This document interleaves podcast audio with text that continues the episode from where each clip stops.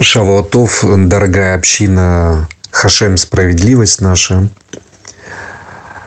Рад вас всех приветствовать. Э, хорошей всем недели.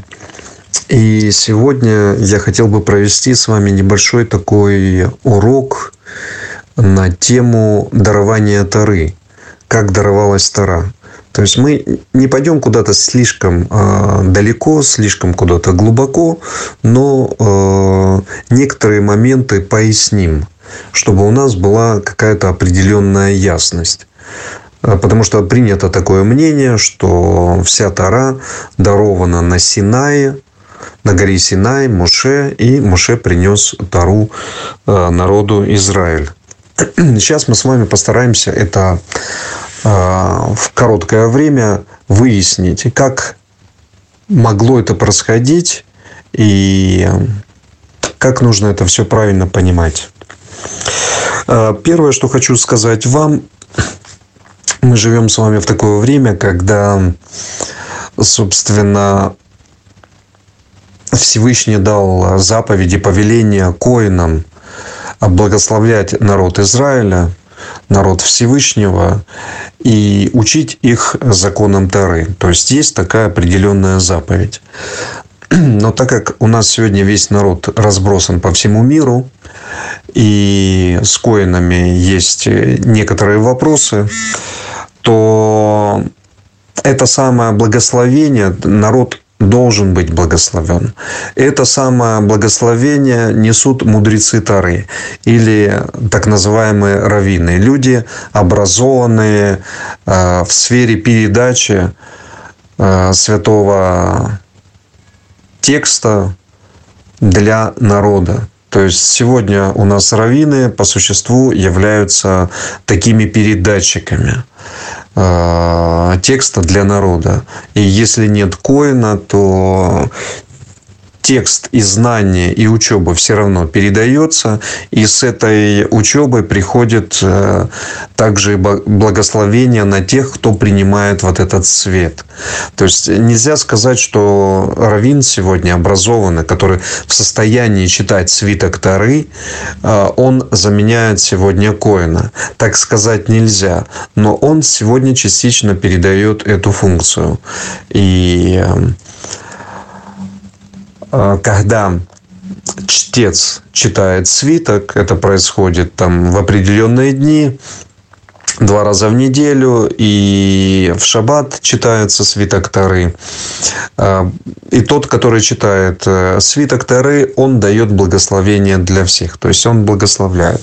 Вот. Я хочу благословить нашу общину, а, всех вас, ну, потому что я восхожу к Таре, читаю Тару, э, читаю свиток.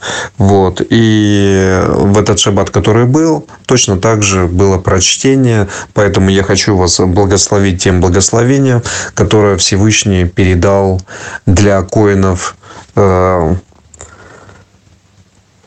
для коинов и сынам э, Аарона. Вот. Это благословение звучит так, вы это прекрасно знаете. «Благословит тебя Господь и охранит тебя, и будет благосклонен тебе Господь и помилует тебя, будет благоволить тебе Господь и пошлет тебе мир». Это относится ко всем, кто является народом Израиль, то есть приходит благословение на весь народ. И когда э, чтец читает свиток Тары, он тем самым благословляет всех, кто находится рядом, потому что это есть мецва читать э, Тару, и есть мецва соблюдать Тару, то есть и читать, и соблюдать. Это в начале я хочу вам сказать, что мы благословляемся изучением Тары. И вы изучаете недельные главы, вы слушаете их у комментаторов, у раввинов, и тем самым наполняете себя светом Тары. Я, как э, человек, который возглавляет данную общину, благословляю вас, чтобы этот свет Тары в вас делал святую работу, освещал вас и вел вас прямым путем. Вот. Что мы должны сказать относительно получения Тары на Синае? Здесь есть два аргумента или два мнения, или два спора, скажем так. Одна сторона спора придерживается того, что вся Тара, включая устную, устное предание, были получены на горе Синай. Вторая сторона спора. Я сейчас даже не говорю тех раввинов, которые в какие времена вели споры. Э, то есть это не один спор был. А вторая сторона придерживается того, что Тара была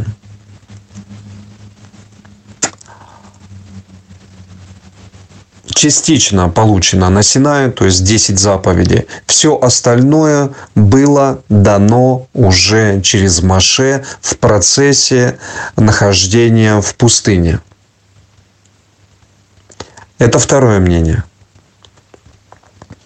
А, есть к этим мнениям, естественно, комментарии, почему и как.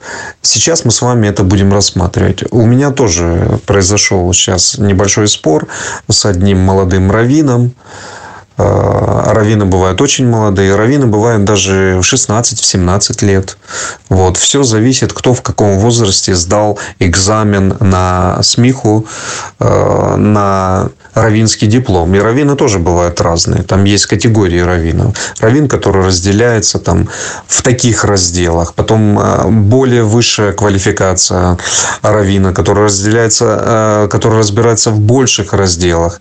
Именно специализируется в разделах там, допустим, шхиты, э, как нужно с животными обходиться, то есть там ну, полная философия э, всего раздела связана с животным, включая включая, там, я не знаю, зоологию, биологию и все остальное.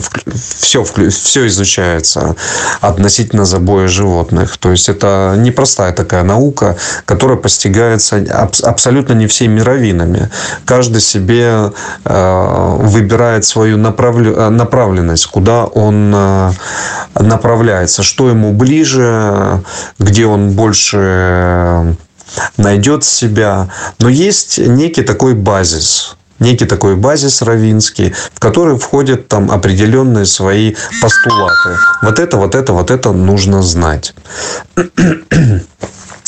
Так вот, э, мы разговаривали на предмет дарования Тары, и э, данный раввин, с которым мы это вчера обсуждали, он говорит, я склоняюсь к, э, к мнению такому, что Всевышний, э, Моше Бейну спускался от Всевышнего э, с горы Синай, и в одной руке он держал свиток Тары, а в, другие, а в другой руке он держал каменные скрижали, где были написаны 10 заповедей Тары.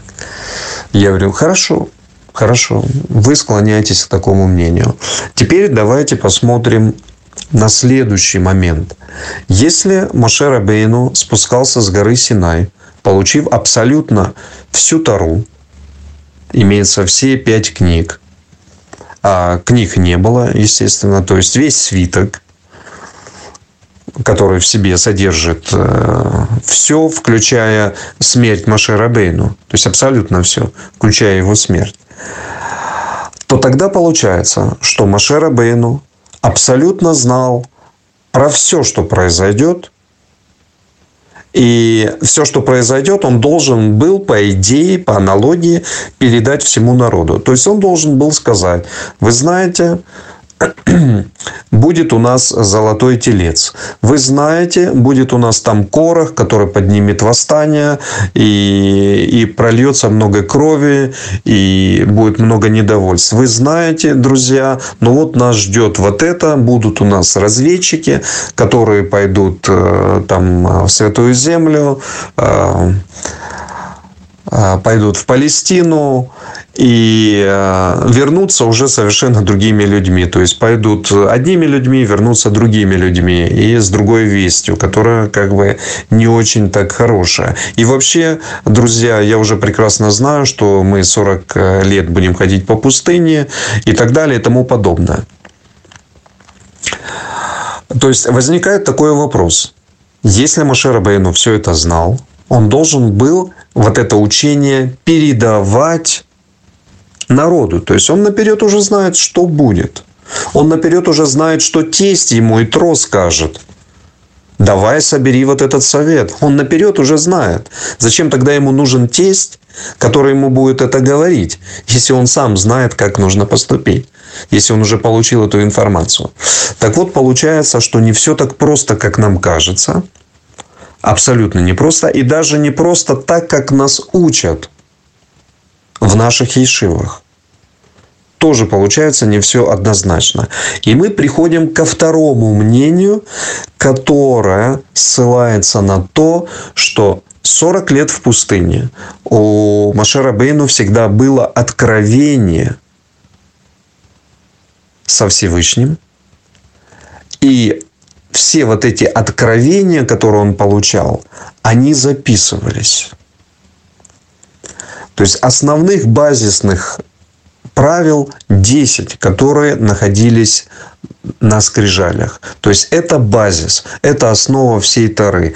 На всех этих 10 принципах строится уже э, а, все законодательство, вся конституция. Вот. А все остальные законы, все остальные э, вещи, которые касаются абсолютно всей жизни, которые касаются мешкана э, переносного, которые касаются уже храма э, и так далее, и так далее. Все эти постановления Мошерабейн узнал все эти постановления. Он за 40 дней а, нахождения на Синае получил все эти заповеди. То есть он их знал. И там много заповедей, которые были, э, э, которые еще знал и про отец Авраам. И исполнялись они. То есть все это знали. Единственное, что сама э, сам свиток составлялся уже в процессе вот этого сорокалетнего исправления, где народ учился, где народ получал э, подъемы и падения. Все это происходило. Народ получал подъемы и падения. Все это было. И все вот это уже было изложено Маше Рабейну в конце его жизни. То есть свиток Торы был написан в конце всей жизни. То есть окончательный свиток был закончен в конце его жизни. Он передавал все законы, он передавал все заповеди, он всему этому учил, но запись была совершена как раз-таки под конец исхода. И тогда здесь будет абсолютно логическое а, подтверждение того, что невозможно было прийти с полным этим учением. Учением о заповедях – да, но учением о том, что уже должно произойти завтра буквально – будет золотой телец, будет э, Корах, будет э, Итро, который будет учить Машера Бейну, как нужно ему поступить, и много-много-много еще чего. Это, конечно, происходило уже в процессе вот этой вот эволюции 40-летней. Вот. И стоит сказать еще о устной таре. То есть мы имеем письменную тару, и стоит еще сказать, безусловно, о устной таре, которая также э, имеет одну большую роль в исполнении письменной тары, которая стала быть записанной и э, как бы если абсолютно не понимать, э, что означают многие из заповедей письменной Тары, э, то не будет совершенно ответов. И мне постоянно, ну, может, в последнее время не так много, а раньше постоянно приходилось говорить. Например, есть такая заповедь, которую мы с вами знаем. И повяжи их как знак на руку свою, и будут они знаками над глазами твоими. Вот есть такая конкретная заповедь. И повяжи их как знак на руку свою, и будут они знаками над глазами твоими. О чем речь? Что куда нужно повязать? Что нужно сделать? Вот казалось бы, э, простая вещь. И многие говорят, люди, которые ну, не изучают совершенно, не знают и не хотят знать, что такое устная тара, они говорят, что это заповедь духовная. Это не обязательно нужно что-то куда-то повязывать. Э, это не обязательно должен быть тфилин. То, что мы с вами знаем, более того, еще и соблюдаем. Не просто знаем, но еще и соблюдаем. Почему мы это соблюдаем? Потому что мы неотъемлемая часть того наследия, которое было получено как на Синае, так и в пустыне. Если мы этого не понимаем, что означают эти заповеди, не разобрались в этом, тогда мы не являемся с вами наследием того народа, который стоял э, перед входом э, в Эрец Израиль, Святую Землю. Не, не являемся. То есть, либо мы должны знать, о чем здесь речь, либо мы не знаем. Так вот, э, текст нам передают устной тары, которая, естественно, была записана уже гораздо позже. Все это было устное предание. Э, все это устно передавалось Маше Рабейну, учил всех, что означает э, тфилин, каким он должен быть, какие, какими должны быть эти коробочки, из чего они должны быть сделаны, куда они должны ставиться э, и так далее и тому подобное. Какая вообще в этом заложена суть. И все это мы можем говорить касательно всех или большинства заповедей Тары. Всех или большинства заповедей Тары, в которых непонятно, что нужно сделать и как нужно сделать. Если нет объяснения, как нам нужно и куда повязать, и что это за знак, и что там должно быть внутри, мы совершенно с вами не разберемся, о чем здесь речь. Никак не разберемся. Мы будем спорить, мы, люди будут говорить, это духовные знаки, это нечто иное, это ни в коем случае не тфилин. Но это будут их просто э, какие-то воздушные замки, ничего не имеющие общего с тем, что было в действительности. Поэтому отношения к святым текстам должны быть абсолютно на уровне знания. Если этого знания нет, то на выходе Тара получается абсолютно искаженная. И люди начинают на искаженных этих э, вещах делать себе новые религии, которые в конечном итоге начинают враждовать с теми людьми, которые готовы принести ясность и которые готовы принести истинность. То есть, когда люди не изучают Тару, не изучают ее должным образом, можно очень уйти далеко, что приводит к конфликтам, к войнам, погромам, э, к убийствам и так далее и тому подобное. Задача людей, которые понимают вот эти истинные моменты, научить верующих людей, во-первых, прийти к корням, взяться за пол иудея и правильно научиться понимать заложенные смыслы. И, казалось бы, нам должны были даны и ответы а, на такие вопросы, а где, а все-таки где получалась а, сама Тара в том виде, как мы ее сегодня имеем. И вы знаете, в действительности, наверное, это не суть. То есть нам хватает, э, хватает нашего разума разобраться в той логической последовательности, которая имела место быть мы можем себе сопоставить, как могли развиваться эти события. И в конечном итоге они произошли, были записаны, и э, мы имеем сегодня этому свидетельство. В точности примерно по похожему шаблону происходили э, передачи и других священных текстов. Пророков ли, а, другие источники. Все это тоже имело место быть. То есть не все было так гладко.